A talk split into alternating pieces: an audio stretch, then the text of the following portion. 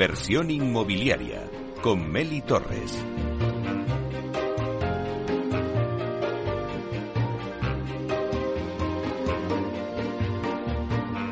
Hola, ¿qué tal? Muy buenos días y bienvenidos a Inversión Inmobiliaria. Hoy analizamos el mercado de gestión del alquiler con la compañía Cuarta Planta y también tendremos la entrevista de la semana que se la vamos a dedicar a Francisco Pérez, consejero delegado de Culmia.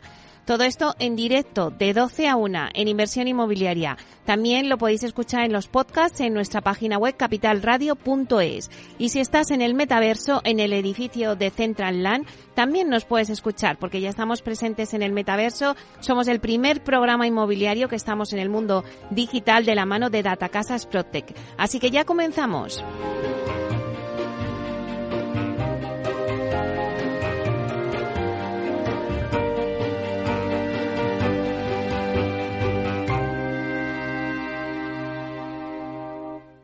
Es el momento del análisis.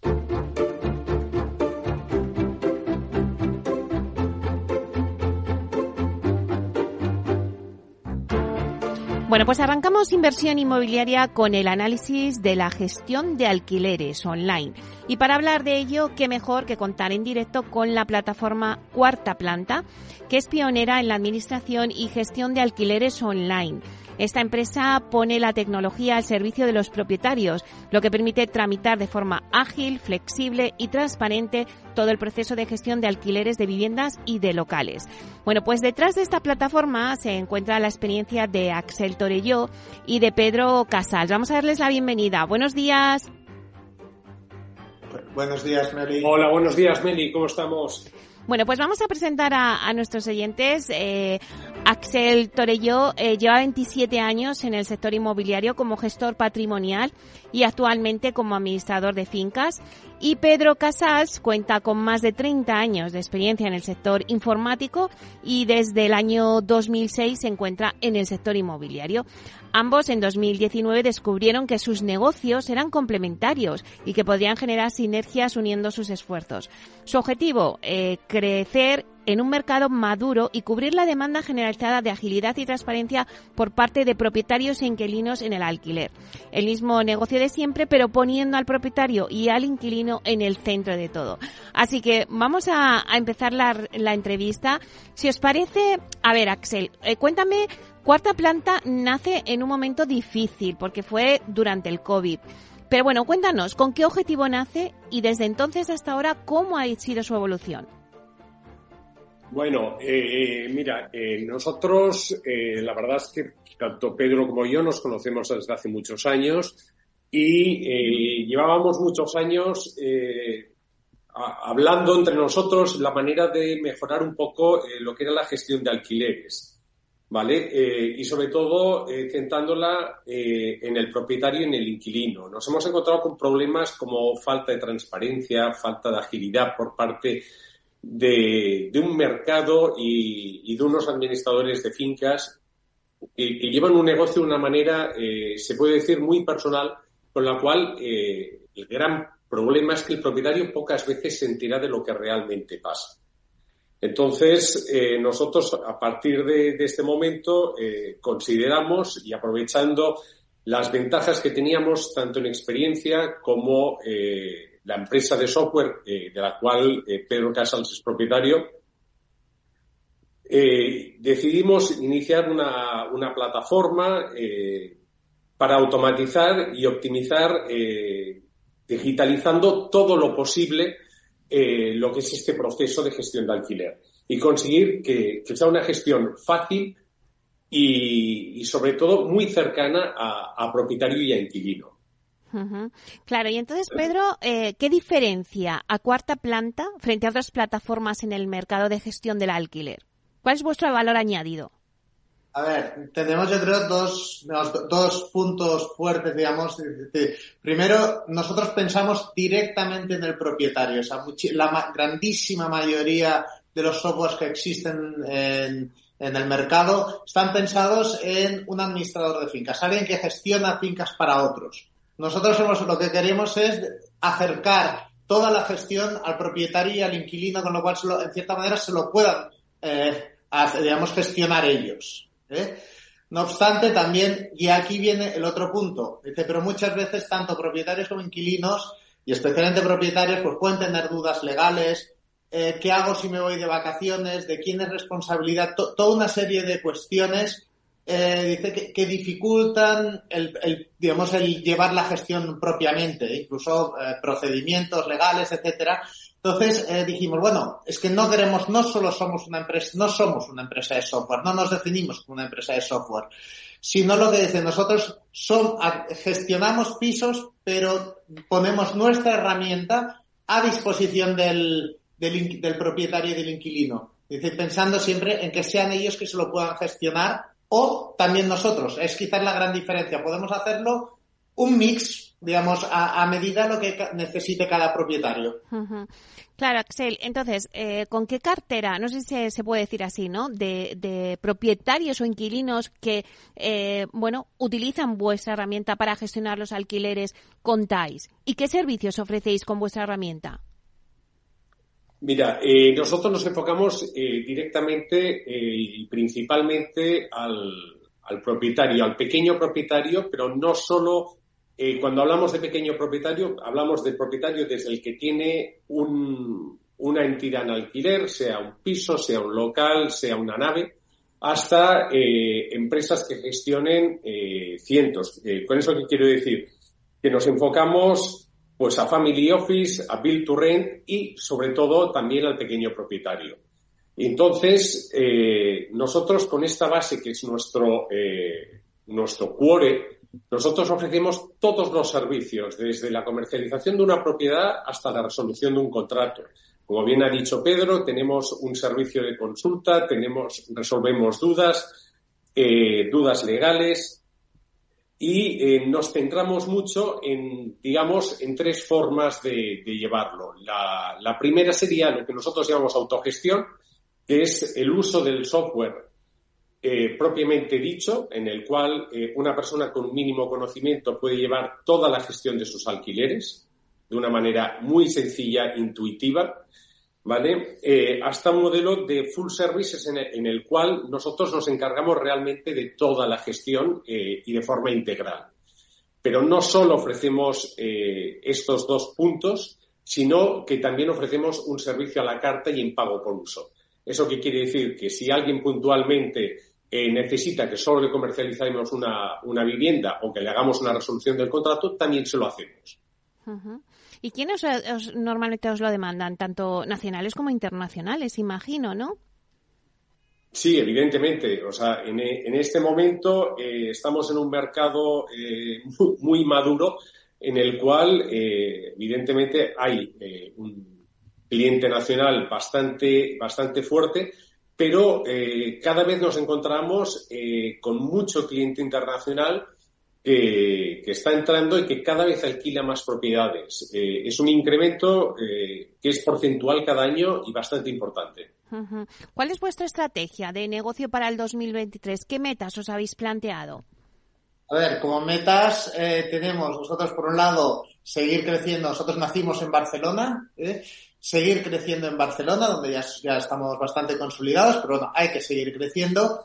Y, eh, digamos, este, el año pasado eh, empezamos en Madrid, ¿eh? entonces nos gustaría, pues evidentemente, consolidar Madrid, crecer fuerte, fuerte en Madrid y consolidar Madrid esto, eh, digamos, tanto aquí sí que en Madrid sí que podemos darlo todos los servicios, aquellas cosas que son, que se precisa que sean presenciales, ¿eh? o sea, por ejemplo, a enseñar un piso, pues al final hay que ir a abrir la puerta, no, eso no puede ser, no puede ser online, ¿eh? Entonces, todos estos servicios presenciales aquí los damos en Madrid y Barcelona y sus áreas metropolitanas, ¿eh?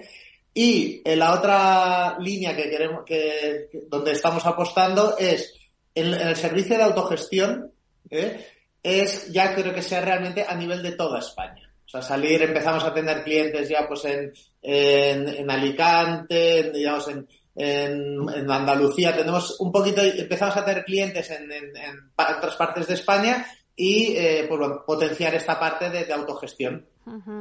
Claro, si hablamos del mercado de alquiler, tenemos que hablar de cómo está este mercado, ¿no? En estos momentos hay una demanda clarísima que supera la oferta que hay. Luego, además, pues están las medidas eh, bueno, pues del de, intervencionismo por parte del gobierno de limitar el 2% del precio del alquiler, pues eso también está haciendo que la oferta disminuya. Eh, medidas que además han testado en, en Barcelona y que parece que no, que no han funcionado. ¿Cómo veis vosotros el sector, el mercado?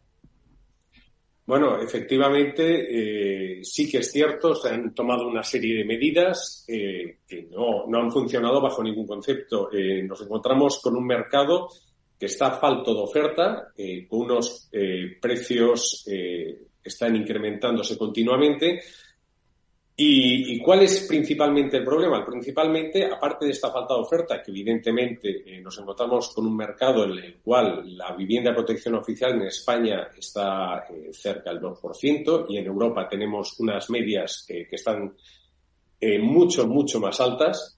Quiero decir, hay una falta real, real de vivienda y provocada por qué? Pues principalmente por una inseguridad jurídica, el 2% eh, y la limitación de precios evidentemente no están ayudando a que el propietario eh, esté dispuesto a, a, poner en alquiler una vivienda con, eh, con, esta limitación de precio, una ocupación al alza eh, y una inseguridad jurídica eh, que creemos que es muy, muy importante.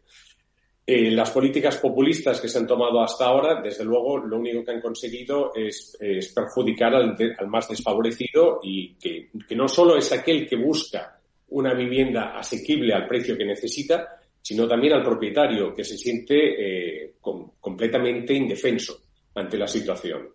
El alquiler turístico también ha eliminado pisos del, canal tradicional de alquiler, y, y, bueno, como decíamos, esa falta de oferta de vivienda de protección oficial, que según Ray Newman, eh, está en España considerada en aproximadamente un millón y un millón doscientas mil viviendas. Uh -huh. Claro, entonces, ¿cuál será la clave para hacer más accesible el mercado del alquiler con un aumento de la oferta eh, y unos precios más asequibles? A ver, para mí yo creo que hay tres, digamos, varias, varias líneas a, a, trabajar. O sea, primero, evidentemente, los poli, se tendría que potenciar mucho la vivienda de protección oficial de alquiler, no de venta, sino de alquiler, eh, que lo que decíamos, en España está menos de, están aproximadamente el 2%, la media de la Unión Europea está hacia el 10%, incluso países como Alemania se acerca al 20%. Claro, pues si tú tienes un 20% de protección oficial, es, es, un, es, es, un, volumen suficiente como para afectar al mercado. ¿eh? Con lo cual, das esta salida eh, y ¿cómo se puede hacer bien de protección oficial? Evidentemente, los, los, los poderes públicos deberían aprovechar suelo público que tienen muchísimo suelo público que no lo están aprovechando y edificios vacíos, ¿eh? Y después también eh, buscar sistemas de colaboración público-privada, o sea, que, que, a lo mejor el privado pueda, si tú al privado le quitas todos los costes de, a lo mejor de, de, de solo de terreno, ¿eh? y tienes cesiones por 50 o 70 años, te puede salir que, que por un coste muy limitado, el propietario también, el promotor también pueda tener su, digamos, un margen eh, razonable. Entonces, esta podría ser una buena manera evidentemente hay que promover que todos estos pisos, digamos, que se han, han, salido del mercado, porque está claro, en todas las noticias sale que la oferta de, de, alquiler ha bajado ¿eh? en los últimos meses.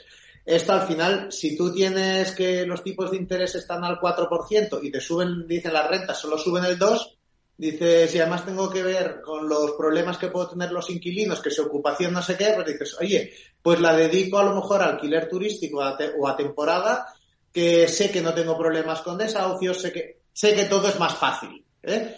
Y entonces, pues bueno, dices, si tú protegieses al, al propietario, para el propietario normalmente es más cómodo tener un alquiler de, a largo plazo si, la rentabilidad es razonable, porque en cierta manera se olvida, no, no, tiene que ocuparse de cada seis meses alquilarlo, volverlo a reparar, eh, poner, limpiarlo, hacer toda una serie de cosas que al final les es trabajo. Y el propietario muchas veces lo tiene, el piso es una, sobre todo en España, que hay un 80% de pequeño propietario de, de uno o dos viviendas, de uno o dos viviendas, al final dice, este lo que quiere, para él es como una, es su jubilación, es su renta, es un dinero que tiene allá en cierta manera, como su sentimiento es como si lo tuviese en el banco. Yo lo quiero tener allá que me rente y no me dé muchos problemas. Pero al final, eh, de cara a la inversión, al final, eh, bueno, pues fíjate, estamos viviendo una, una época inflacionista y el alquiler es un valor refugio.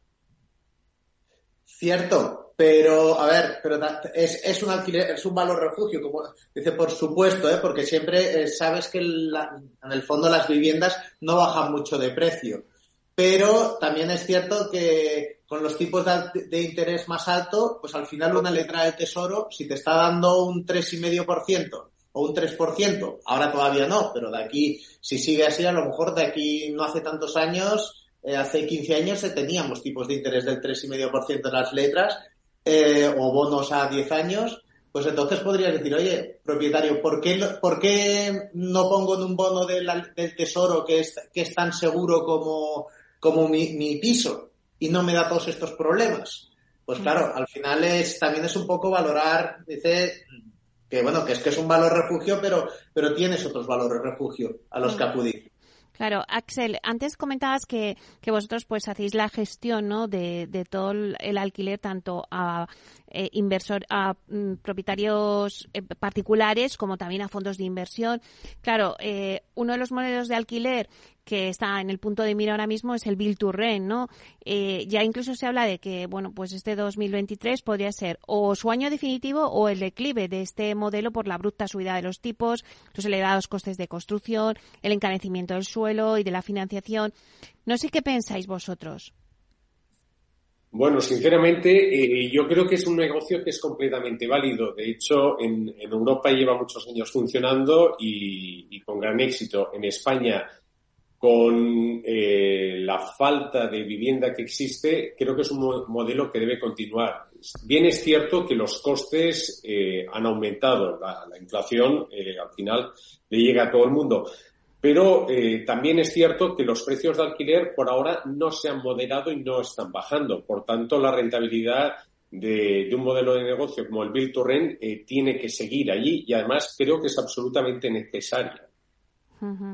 Claro, eh, también cuando habláis también de bueno pues esa gestión que hacéis vosotros de del alquiler, ¿no? Yo no sé si ahora los, los inquilinos os piden el tema de la sostenibilidad, ¿no? La sostenibilidad ahora mismo la sociedad está cada vez más interesada eh, por contar con elementos que que impulsen el ahorro energético, materiales de calidad. Eh, no sé si notáis ese interés en el mercado. Realmente, a ver, mm, no, o sea, no mucho. ¿Eh? El sentido, ahora el principal, digamos, que yo también distinguiría mucho lo que es eh, alquiler de gama alta ¿eh? y alquiler de gama media y baja. Entonces, el alquiler de gama media y baja, el inquilino va básicamente a buscar algo que esté, digamos, vivible, o sea, que esté bien, que sea, que, que esté, que esté bien y a un precio razonable. Esto es lo que busca, la sostenibilidad está un poco, digamos, lejos de ese objetivo. ¿eh? Y por otro lado, el propietario al final, mm, no, si, digamos, si no, si no tiene ningún incentivo para hacer esa inversión, no la hará. Y no hay, no hay incentivos ni tan ni en rendimiento, ni en desgrabaciones, ni y entonces no. Otra cosa es gama alta, que sí que al final hay hacer una, una inversión eh, se valora mucho. Ya cuando estás hablando de alquileres de 5, 6 mil, 7 mil euros o más, ¿eh? pues evidentemente el, el, inquilino exige otras cosas que el propietario también está dispuesto a dar porque porque al final es, estás hablando de, otra, de otras categorías. Claro. Bueno, ya nos quedan nada, un minuto. Eh, sí que me gustaría, Axel, que nos dieras alguna conclusión, ¿no? De, de por dónde se dirige el mercado del alquiler en estos momentos. Bueno, yo, te diría que creo que en España eh, todavía tiene mucho recorrido, sobre todo eh, si lo comparamos eh, con lo que es el mercado europeo. en España estamos en porcentajes del 24%, en 2004 era de un 13%, y estos son fuentes, por ejemplo, de estatista, quiero decir que son, están contrastadas. cuando en Alemania estamos hablando de que el mercado alquiler representa un 50% y la media de la zona euro está en un 34%. Por tanto, yo creo que hay eh, y tiene mucho recorrido. O sea que sigue siendo un mercado atractivo, sigue siendo eh, un valor refugio, como bien ha dicho Pedro antes, y, que con el paso del tiempo al final eh, pueda recibir más rendimiento o menos rendimiento. Pero lo que, lo que nosotros eh, siempre decimos es que el ladrillo difícilmente pierde de valor. Bueno, pues muchísimas gracias Axel Torelló y Pedro Casals de Cuarta Planta, la plataforma pionera en la administración y gestión de alquileres online. Muchísimas gracias por estar aquí en Inversión Inmobiliaria. Muchas gracias a ti, Meli. Muchas gracias, Meli. Un abrazo, hasta pronto. Un abrazo.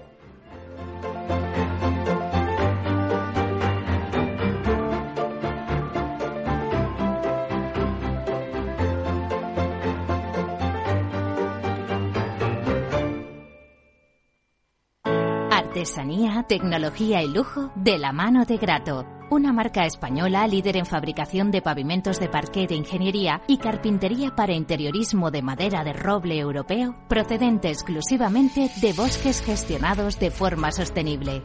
Grato te ofrece las mejores calidades para tus proyectos residenciales y hoteleros, fabricando tanto parqué de ingeniería como cocinas, puertas, armarios y muebles de baño con exclusivos diseños, siempre con trato directo de fábrica. Grato da vida a espacios en todos los rincones del mundo con productos sostenibles, duraderos, de alta calidad y personalizables. Para personas inquietas, Capital Radio.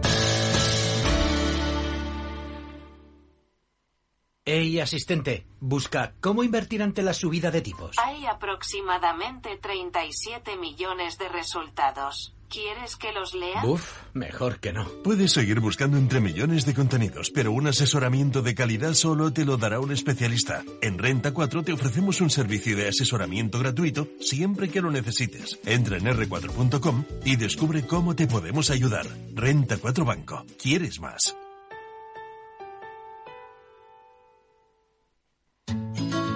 Desde B Vino traemos lo mejor de la Rioja Alta y apostamos por la excelencia y la singularidad. En B Vino seleccionamos nuestras vendimias y mantenemos la esencia de la tradición. En B Vino cuidamos de nuestra gente y nuestra tierra, porque no somos un vino más. Somos B Vino. Conócenos en bvino.es.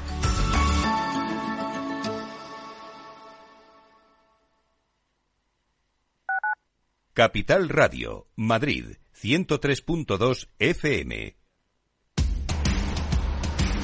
No pierdas detalle de todo lo que afecta a tus inversiones y a tu bolsillo.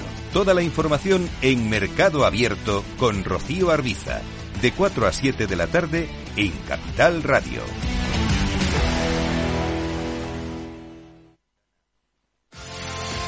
¿Tienes experiencia laboral pero no tienes un título oficial que la reconozca? Ahora puedes acreditarla y mejorar tus posibilidades de empleo y promoción laboral. Inscríbete en el procedimiento de reconocimiento de las competencias profesionales de la Comunidad de Madrid. Infórmate en comunidad.madrid o llamando al 012. Tu trabajo se merece un título. Campaña financiada por el Ministerio de Educación y Formación Profesional y por la Unión Europea Next Generation. Comunidad de Madrid. Miras el móvil. ¿Alguien te ha dado me gusta? ¿No le conoces? ¿Cómo ha llegado a ti? Y ahora una solicitud de mensaje. ¿Qué quiere? La captación de mujeres por redes sociales es una realidad que empieza con un like. Ayúdanos a erradicarla. Denuncia. Pacto de Estado contra la Violencia de Género. Comunidad de Madrid. Disfruta de la mejor cocina gallega en Montes de Galicia. Todo un clásico moderno en el barrio de Salamanca. Disfruta de la variada dieta láctica, de las mejores carnes y pescados tratados con respeto y transparencia y regados con una de las mejores bodegas de la zona. En grupo, en familia o en pareja, Montes de Galicia te ofrece el espacio perfecto en cada ocasión. Mesa y Descanso es el programa donde Mar Romero te acerca cada fin de semana los mejores productos, te invita a disfrutar de los buenos vinos de cada denominación de origen y a conocer restaurantes y lugares de ocio con un encanto especial. Mesa y Descanso, los domingos a las 13 horas, aquí en Capital Radio.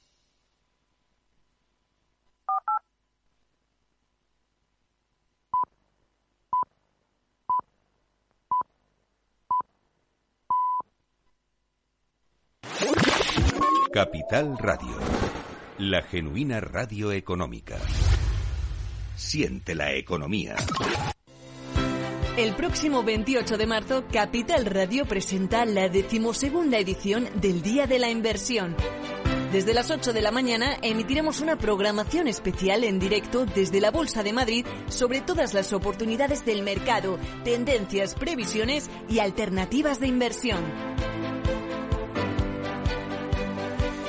Nos acompañarán BNY Melon Investment Management, JP Morgan Asset Management, Banca March, Candriam, Nordea Asset Management, Franklin Templeton, Invesco, AXA Investment Managers, Fidelity International, Columbia Trinidad Investments, Pictet Asset Management, Indexa Capital, Renta 4 y muchos más. Día de la Inversión, el 28 de marzo desde las 8 horas en Capital Radio. Escucha lo que viene. Inversión inmobiliaria con Meli Torres.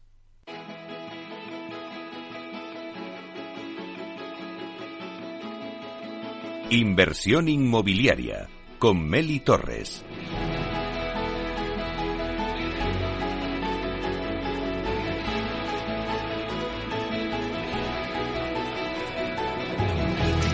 Bueno, pues la entrevista de la semana hoy se la vamos a dedicar a Francisco Pérez, que es consejero delegado de Culmia. Culmia cerró 2022 con unos ingresos de 300 millones de euros. Las ventas comerciales, por su parte, alcanzaron las 1.164 viviendas y prevé entregar hasta 2024 cerca de 3.000 viviendas, lo que significa pues subirse al podium de las grandes inmobiliarias del país. Estos son los primeros resultados que la promotora pública eh, publicó bajo su nueva denominación tras la compra a Sabadell de la antigua Solia Desarrollos Inmobiliarios por el fondo Otargue eh, Capital Management. Bueno, pues vamos a entrevistar a, a Francisco, ya le tenemos aquí. Buenos días, Paco. Hola, buenos días, Meli. Bueno, enhorabuena con estos resultados y además vuestros planes de entregas de viviendas os habéis coronado entre las grandes promotoras del sector en España. Pero Paco, ¿cómo ha ido esta evolución de la compañía un poco desde que lanzasteis una nueva marca como, como Esculmia y que ahora ya pues la habéis consolidado en estos años? Nos vamos consolidando porque yo creo que todavía estamos en unas entregas relativamente pequeñas respecto a, a lo que será nuestro plan de negocio. Ten en cuenta que con este nuevo accionista llevamos dos años, nada más. Y eso supone que eh, cuesta, sabes que cuesta arrancar los proyectos y, y lo que vamos, es verdad que ya, ya, ya, teníamos cosas en marcha, pero con la, con la compra del nuevo accionista tuvimos como una especie de, de parón y eso se nota en las entregas. Yo creo que si miras nuestro plan de negocio simplemente por, por el aterrizaje de nuestras promociones, a partir del 25 un poco nuestra idea es doblar facturación, meternos eh, aproximadamente en unos 600 millones de euros. Bueno, son cifras mayores ya, ¿eh?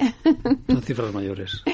Bueno, la verdad es que la vivienda asequible, eh, no sé si ha sido la llave, ¿no?, del salto cualitativo de Culmia, eh, al haberse hecho durante 2021 con uno de los lotes del, del Plan Vive de la Comunidad de Madrid para hacer 1.763 viviendas. Y además este año os hacíais con el último lote de la vivienda asequible del alquiler de la Comunidad de Madrid para la construcción también de 1.137 casas. Esto indudablemente va a marcar, ya no en Culvia, sino a nivel, eh, bueno, pues yo diría del sector inmobiliario en España, un antes y un después. Eh, el Plan Vive, pues es un hito eh, de la colaboración público-privada. Y vosotros estáis ahí, lideráis ello. Yo creo que sí, es una, es una de nuestras líneas estratégicas. Nosotros ya hace algún tiempo que decimos que somos una plataforma de, gestión de proyectos inmobiliarios. ¿Qué esto qué quiere decir? Bueno, pues quiere decir que trabajamos con, cosas de nuestro balance y a veces con cosas como, como una concesión de, un suelo, una adjudicación de un suelo que, al final lo vamos a o lo van se va a explotar en alquiler durante unos años. Por lo tanto, nosotros tenemos como tres, cuatro actividades. Una gestión de suelo. Siempre una compañía como nosotros acabamos comprando suelo en gestión. Si no, no podríamos entregar este número de viviendas. No hay suelo listo para licencias a, a precios que nos permitieran estar en el mercado con estas entregas. Luego, las, las operaciones de Build to Sell normal, que es vender vivienda uno a uno, las de Rent. Y después asequible. Asequible es verdad que nosotros hemos entrado muy fuerte porque lo vimos muy claro y yo creo que hemos aprovechado las oportunidades. Plan Vive de la Comunidad de Madrid, que es un plan, desde luego, muy bien diseñado. Muy bien diseñado para, para tener éxito. Eh, yo creo que es lo suficientemente complejo y a la vez sencillo como para que al final pueda, pueda ser posible. Y de hecho, nosotros hicimos una, una doble apuesta, que es entrar y decidir que todo lo íbamos a hacer industrializado. Y esto nos ha permitido tener ya en marcha estas 1.763 viviendas que tú decías, las tenemos todas en marcha ya en estos momentos. Luego nos hemos adjudicado el lote 2, que son, me parece, 1.163, y nos hemos adjudicado también dos lotes del Ayuntamiento de Madrid, que son, creo que son 863 viviendas. Todo esto recientemente, con lo cual, tanto lote 2 de la, de la Comunidad de Madrid como los dos lotes del Ayuntamiento de Madrid, estamos en la fase de preparar proyectos básicos. ¿eh? Esperamos a lo largo de este año, si las licencias nos llegan, empezar las obras también. Con lo cual tienes razón, nos vamos a meter casi con 4.000 viviendas de asequible, que es, en estos momentos, seremos uno de los mayores operadores de, de vivienda asequible del mercado. Pensamos que es un, ya sabes que pensamos que el tema de la vivienda asequible va a ser muy importante en los próximos años. Claro, ya has dicho, Paco, algo muy importante, ¿no? Vais a hacer el 100% de estas viviendas industrializadas. Eh, la industrialización es la llave para poder eh, mm, poner vivienda asequible en el, en el mercado. Yo diría que sí. Yo diría que sí porque, mira, la industrialización hoy por hoy no te permite muchos ahorros, pero sí te permite la certeza de que una vez la tienes encajada la vas a construir a ese precio y por otro lado te permite reducir mucho, mucho los tiempos. Yo creo que va mucho más allá de ser la llave para poder hacer el asequible. Yo diría que es la llave para transformar el nuestro sector, un sector que o, nos metemos en la, en la industrialización no va a ser muy difícil sostenerlo a largo plazo, porque ya sabes que de la crisis del, del 2008 una de las cosas que ha pasado es que ha ido laminando un poco el sector de los industriales. Tú puedes tener una marca de una empresa constructora, pero debajo hay la gente, las empresas específicas que te hacen movimiento de tierras, cimentación, estructura, fachadas, instalaciones, y este tejido empresarial ha ido, se ha ido haciendo más pequeño. No, hay gente que se quiera incorporar, es una contradicción. Un 30% de, de los salarios por encima del, del salario mínimo y en cambio hay poca gente que quiere incorporarse al sector. Por eso la, industrialización que permite trabajar en, en, naves industriales, en otras condiciones, te permite mecanizar, te permite la incorporación de la mujer al trabajo y yo creo que es una transformación muy importante que está por venir. Y aquí la asequible juega un, un papel clave porque son concursos de la, de la administración que te permiten trabajar con unos gálibos, con unas medidas que se pueden ajustar a tu modelo industrializado. Y yo creo que puede ser el motor de, este cambio en el sector. ¿no? Se empieza por ahí siempre. Siempre se, empieza con estos concursos públicos y luego se tiene que ir generalizando a. Es verdad que nosotros lo estamos haciendo en hormigón y será muy interesante cuando esto se pueda escalar también a, las otras verticales. Hay la vertical hormigón, la vertical madera o la, o la vertical eh, hierro, ¿no?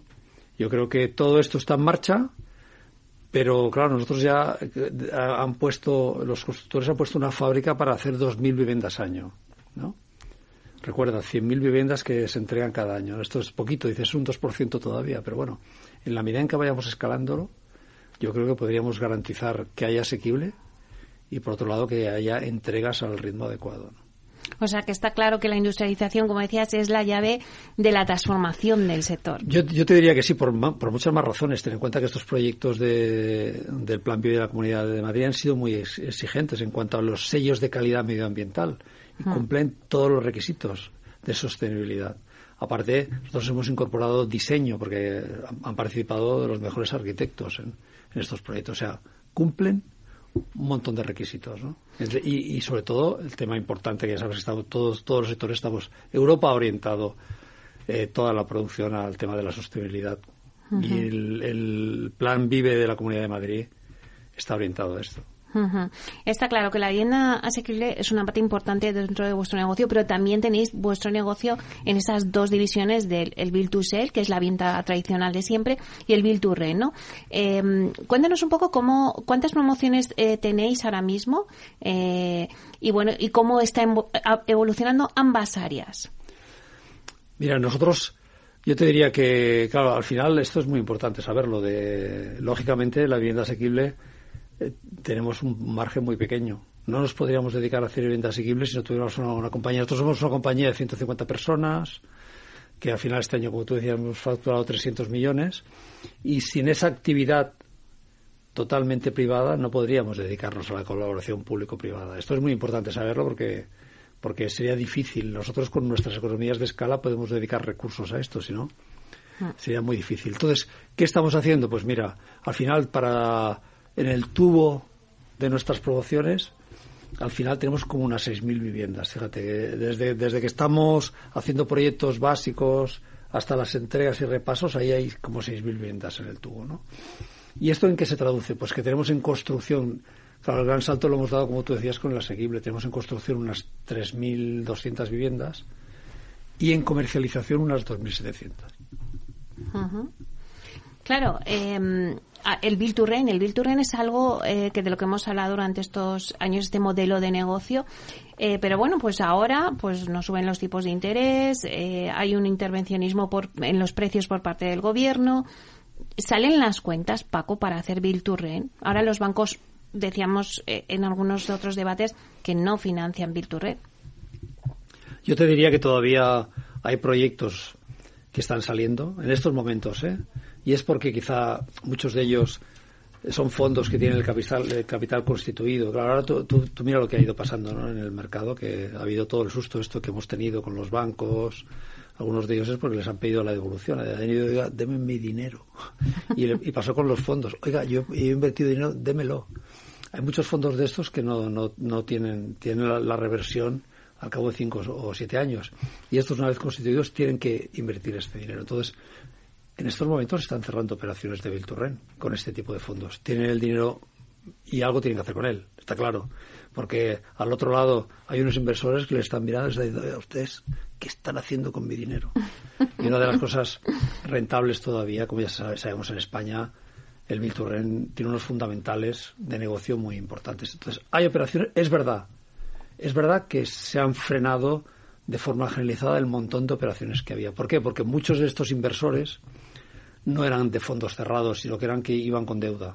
Entonces, claro, cuando la deuda era, era coste cero, era muy fácil. A la, que la deuda está a poner el precio que tú quieras. Eh, al 4, al 5 en Estados Unidos, ¿no? Que ha subido, acaban de subir 0,25 puntos. Entonces es más difícil. Con lo, con lo, cual, el volumen de las operaciones ha bajado. Pero yo creo que los bancos de aquí, si tú le vas con una operación cerrada, con un, con un fondo de primer nivel, no hay ningún problema en financiarlo. ¿Vais a seguir entonces apostando por el Bilturren? Nosotros apostamos por el Bilturren. Tampoco teníamos tantas promociones. Nosotros al final tenemos un 25% de nuestras promociones más o menos en Bilturren. Esas las estamos tirando adelante y seguiremos. Que algunas se nos frenará durante este 24 momentáneamente. Bueno, ¿sabes qué pasa? Que nosotros habíamos apostado por hacer operaciones de, de en sitios muy buenos. Entonces las pasaremos a Biltusel porque el mercado de Biltusel sigue, sigue funcionando. Y si me preguntaras, ¿y qué pasa con Biltusel? Pues te diría, pues que hoy, hoy miras un poco lo que dice todo el mundo, dice, no, se están frenando las compraventas sobre el plano entre un 15 y un 25%. Ya sabes que este mercado es muy de dónde está localizada la cosa, ¿no? Nosotros miramos enero y febrero en nuestras en las ventas que ya hemos realizado sobre el plano y este 15-20% nosotros es menor. Nosotros quizá es verdad que hemos bajado en torno a un 11% el ritmo de ventas previsto, que nosotros siempre somos muy exigentes en cuanto a lo que queremos vender. Pero no se está dando un frenazo, porque pasa lo mismo. En España, los fundamentales del mercado inmobiliario son un poco distintos. Dicen, no, es que están cayendo los precios en muchos países. Sí, sí, está cayendo, tienes, ya tienes razón. Sobre todo los países que en los últimos cinco años han crecido a dos dígitos y aún así te los miras, a dos dígitos es decir, te, coges los países, ya siempre te digo, de, la línea del vino y la cerveza, los de la cerveza, que han ido creciendo a, a dos dígitos, te miras, pero han ido creciendo algunos 17% estos últimos años, pero te miras y dices, bueno, ¿y cuánto han caído? Yo me lo miraba el otro, este, día esta semana, ¿eh? Han caído un 6. O sea, es verdad que han caído. Entonces, aquí en España no hemos crecido nunca a dos dígitos. En los últimos años, ya lo sabes, yo creo que el ah. año que más crecimos fue un 8. Hemos ido creciendo 3, 4% y por lo tanto en lo que es vivienda nueva vamos a crecer quizá por debajo de la inflación, pero nuestros precios los estamos manteniendo. Ritmos de ventas más bajos sobre, plano, sí, pero ten en cuenta que es un mercado en el que empezamos empezamos a construir cuando tenemos un 40% ya comercializado, con lo cual Hmm. nos queda un 60% en dos años. Tenemos que vender un 30%, o sea que es un mercado que tiene hoy, el mercado de la vivienda en España tiene unas bases muy sólidas. Mercado pequeño, más demanda que oferta y que se nos va a ralentizar las ventas un poco, es, es verdad. Bueno, pero es normal, también nuestros compradores son al final inteligentes y, ven lo que pasa en el mercado y dicen, bueno, pues me lo pienso. Claro, pero Paco, para que vaya bien este mercado de Virtuose necesitas tener un banco de suelo. Vuestra cartera de banco de suelo, bueno, pues mm, se asienta mucho en Barcelona, aunque ya habéis expandido eh, vuestras redes, ¿no? Pero y ya vais equilibrando también con Madrid. De hecho, habéis invertido 100 millones de euros en la compra de nuevos suelos estratégicos en Madrid hace poco. ¿Hay oportunidades de suelo ahora mismo? Yo te diría que ya, ya la hemos equilibrado, ¿eh? O sea, ya entre el año pasado y el anterior, sobre todo el anterior, más o menos, debemos tener entre Barcelona y Madrid debemos tener aproximadamente un 75% del suelo que tenemos en toda España y ya prácticamente al 50%. Hoy, si miraras el 22, donde hemos facturado más, eh, donde hemos escriturado más, sería en Barcelona. Pero si miraras la producción que tenemos hoy de viviendas, tenemos más. Ya en Madrid es verdad que en parte por el, por el plan Vive, ¿no? Entonces, claro, en nuestro origen, que venimos de, de unos suelos que compró el fondo Octri, como tú decías, ¿no? Compró una cartera pues de unos mil millones. Eh, era una selección de suelos, ¿no? Es, eh, muy buenos. que nos faltaba equilibrar Madrid? Hemos hecho estas compras y hoy por hoy, pues entre Madrid y Barcelona, debemos tener para hacer unas 6.000 viviendas, todas, todas en muy, en muy buenas ubicaciones. ¿Hay oportunidades de suelo? Hay oportunidades de suelo, lo que pasa es que ahora todo el mundo nos la miramos con lupa. Ujú. Ahora tipos de interés arriba. El problema, ahora hay ofertas para comprar, pero todos nos los estamos mirando con, con mucha prudencia. Para comprar con, con recursos. Para comprar con recursos. El suelo, o sea, No, los no, bancos no a- a- financian el suelo. no, ya no nos plantea, nosotros no nos hemos planteado nunca comprar con deuda. Ujú. Estamos comp- eh, hemos ido comprando con recursos propios. ¿Y hay alguna plaza que os hace mm, especial ilusión entrar y que no estáis? Yo te diría que estamos, nosotros somos un poco sota caballo y rey, ¿no? Lo que yo, antes ya sabes que siempre lo explico. Tú te miras el mercado es- español al final es muy fácil porque la, la siguiente comunidad autónoma de, después de Madrid y Barcelona tiene un 30% menos de, perdón, un 25% menos de renta que Cataluña y un 35 menos por ciento de renta que Madrid. Entonces, cualquier inversor extranjero dice, ¿dónde quiero estar? En la metropolitana de Madrid y la de Barcelona. Y después te diría, pues quiero estar en Valencia, quiero estar en Alicante, quiero estar en Málaga y quiero estar en Sevilla, ¿no? Y ahí es donde estamos nosotros. O sea, dices, nos gustaría tener más, nos gustaría, pues, que el equilibrio, tener un poco más de equilibrio Valencia-Alicante, Málaga-Sevilla. Pues nos cuesta encontrar suelo, sobre todo en Valencia, donde el planeamiento ha estado muy, muy parado. En Valencia hemos hecho muchas promociones, nos ha ido muy bien y nos está costando mucho reponer suelo. Dices, ¿trabajas en otros sitios de España? Sí, nos va muy bien. Trabajamos en el País Vasco, trabajamos en San Sebastián, trabajamos en Galicia, trabajamos en Andalucía en nuestras plazas, fuimos en- trabajamos en Jaén, en Huelva, en Córdoba y nos ha ido muy bien. Y si encontramos oportunidades, repetiremos. Ahora, prioridades, Madrid, Barcelona, Valencia, Alicante, Málaga, Sevilla. Este año, 2023, es un año un poco raro porque es año de elecciones, ¿no? Tenemos dos elecciones. Eh, ¿Dónde hay que seguir trabajando en el sector inmobiliario?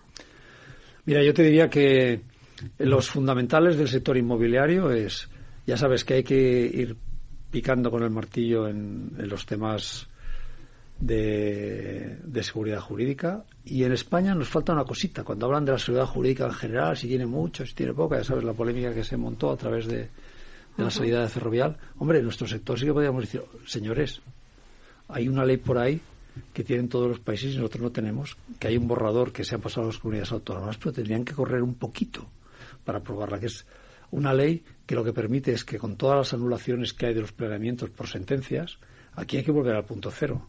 Y lo que hay en los países de nuestro entorno europeo es que los jueces dan un plazo acotado y además acotan a las modificaciones de la propia sentencia. Porque aquí lo que pasa es que empieza de nuevo otra vez a hacer estudios ambientales, empieza a hacer todo de nuevo. Si un planeamiento ha tardado ocho años, pues no es que tardemos ocho años en rehacer eso, pero igual te tiras cuatro. Cuando allá en, en Francia y en Alemania les dan siete meses. Siete meses. Si a los siete meses la administración actuante no lo ha hecho, el juez decide cómo se soluciona. Y esto nos haría falta, porque ahora aquí ya sabes que va, al grande, ha habido una sentencia que, que se, se cargó el planeamiento, lo mismo, lo mismo pasó en Retamar de la Huerta, entonces, la inseguridad que te da, sobre todo cualquier inversor extranjero, es muy importante. Entonces, nos falta eso y nos falta la línea que han emprendido algunas comunidades. Simplificación administrativa, facilidad para las, las licencias, un poco modernización de todo esto. Pues, ¿qué, qué, es esto? Que estemos haciendo ahora vivienda industrializada en 13 meses y que te den una licencia tarde 14. 14 meses.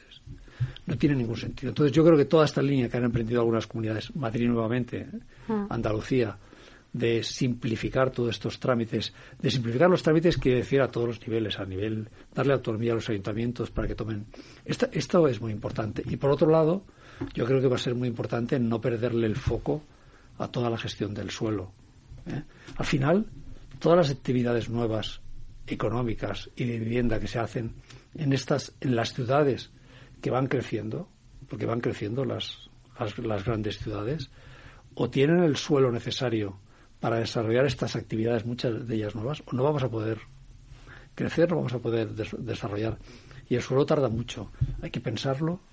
Allá donde haya infraestructura, yo te diría a la administración, decirle, allá donde ustedes inviertan en infraestructura, han de meterle la densidad de las actividades que ustedes crean necesaria. No, ¿qué es esto de no? Me gasto un montón de millones de euros en infraestructuras del transporte, de metros, líneas de alta tensión, pero luego cuando llegan a mi ciudad oiga, no quiero que me toquen nada. No, no, miren lo que hacen los anglosajones, se gastan el dinero en infraestructuras, pero allá donde llegan hay oficinas, actividad comercial y vivienda, vivienda libre y vivienda asequible, pero en miles para poder.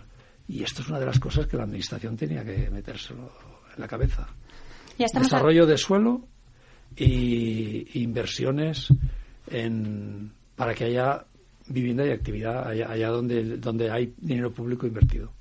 Ya estamos acabando un poco la entrevista, pero sí que me gustaría, ¿cuál es vuestra estrategia de negocio para el 2023? ¿2023 va a ser un año bueno para Culmia? Nosotros pensamos que sí. es un año que, que ha empezado rarito, ¿no? ¿Eh? Como siempre, porque seguimos con las secuelas de, lo que ya sabe, guerra, inflación, eh, eh, todo lo demás, eh, subida de precios en nuestro sector. ahora encima los bancos, algunos bancos por ahí haciendo el tonto, ¿no? Con los sustos. Yo creo que es verdad que hay unos fundamentales en la banca que, que, nos tienen que dar mucha mucha tranquilidad. No tiene nada que ver lo que ha pasado con los bancos de inversión americanos o lo que ha pasado con, con el banco suizo este que llevaba 11.000 millones de sanciones, porque si, algo, si a un banco le han metido 11.000 millones en sanciones es que algo lleva muchos años no haciendo bien, ¿no? Yo creo que es verdad que los bancos están muy bien, pero ahora sí va a ser un año donde vamos a ver, claro, eh, pensábamos que la inflación le vamos a controlar mucho más fácil, pero ahí tienes a la subyacente, eh, la, otra ha bajado, pero la subyacente ahí sigue haciendo de las suyas. Con lo cual va a ser un año en el que se tiene que recomponer las cosas, vamos a ver, se esperaba que los tipos de interés, la inflación se estabilizara en un 2, que los tipos de interés, y eso posiblemente tarde un poquito más. Y por lo tanto es, un año de, para nuestro sector, yo creo, de, buena consecución de, objetivos, porque lo que te decía, tenemos las producciones muy prevendidas, muy en marcha, muy lanzadas. Un año en el que van a salir muchas paquetes también de asequible, porque es el año de los fondos Next Generation, hay que invertir estos años y yo creo que va a ser un año de, expectativas. Me dices, ¿va a haber muchas operaciones de Bilturren? Pues posiblemente no, pero es, normal.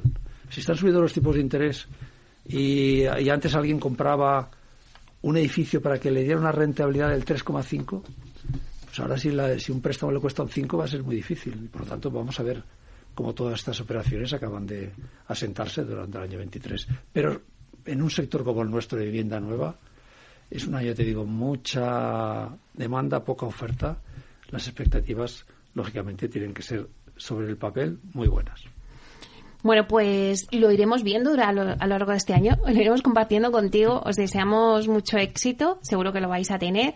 Así que muchísimas gracias, eh, Francisco Pérez, consejero delegado de Culmia, por estar aquí con nosotros en Inversión Inmobiliaria en Capital Radio. Un placer, Paco. Gracias a ti, Meli. Hasta pronto. Hasta pronto.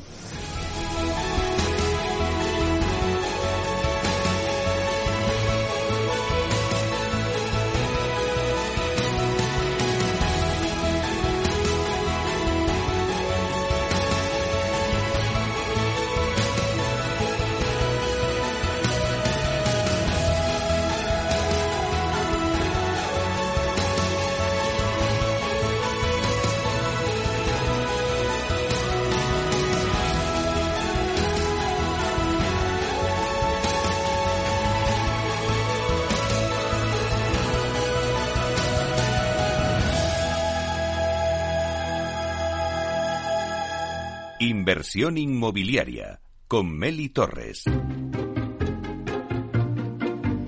Bueno, pues hasta aquí nuestro programa de inversión inmobiliaria. Muchas gracias a todos los que nos escuchan a través de Capital Radio. Gracias por estar al otro lado de las ondas. Gracias también de parte del equipo que hace posible este espacio de Félix Franco en, la realización técnica y de quien les habla, Meli Torres. Les dejamos ahora con mi compañero Miguel Ángel Pérez Laguna con su programa Humanos en la Oficina, así que paséis un buen fin de semana y a ser felices.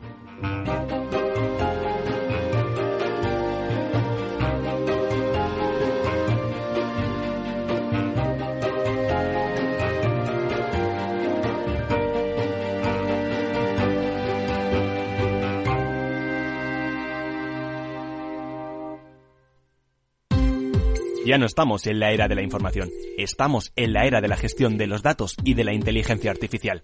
El tratamiento inteligente de estos datos proporciona un valor enorme a las empresas en sus procesos de negocio. En Piper Lab ayudamos a nuestros clientes a tomar decisiones de negocio basadas en datos. Escúchanos todos los lunes en el espacio de Big Data de Capital, la Bolsa y la Vida. Desde Bevino traemos lo mejor de la Rioja Alta y apostamos por la excelencia y la singularidad. En Bevino seleccionamos nuestras vendimias y mantenemos la esencia de la tradición.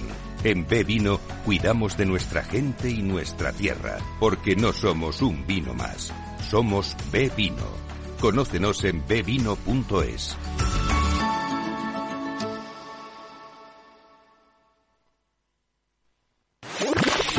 Capital Radio, la genuina radio económica. Siente la economía. Capital Radio, Madrid, 103.2 FM. Gráficas Naciones. Más de 50 años de experiencia en el sector de las artes gráficas. Apostamos por la última tecnología tanto en impresión offset como en digital y gran formato. Realizamos todo tipo de impresión. Tarjetas de visita, folletos, libros, vinilos, decoración y montaje de stands. Más información en el 91 629 2145 o en gráficasnaciones.es. Disfruta de la mejor cocina gallega en Montes de Galicia. Todo un clásico moderno en el barrio de Salamanca. Disfruta de la variada dieta atlántica, de las mejores carnes y pescados tratados con respeto y transparencia y regados con una de las mejores bodegas de la zona. En grupo, en familia o en pareja, Montes de Galicia te ofrece el espacio perfecto en cada ocasión. ¿Sabes cuál es el mejor dial para escuchar Capital Radio? Tu móvil. Ya tienes disponibles las versiones de iOS y Android de Capital Radio.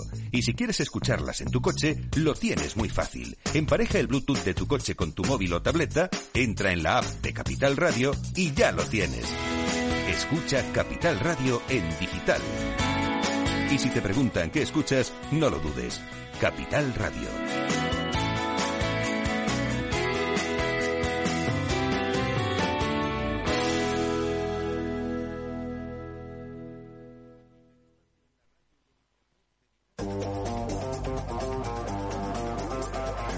Hoy estás aquí y mañana... En cualquier parte. Llega a Capital Radio el primer programa sobre el metaverso de la radio. Todos los lunes a las dos y media de la tarde nos desplazamos por las ondas a diferentes universos con Selena Niezbala y el equipo de la Frontera VR. Sintoniza Metaverso en la Frontera y teletranspórtate con nosotros.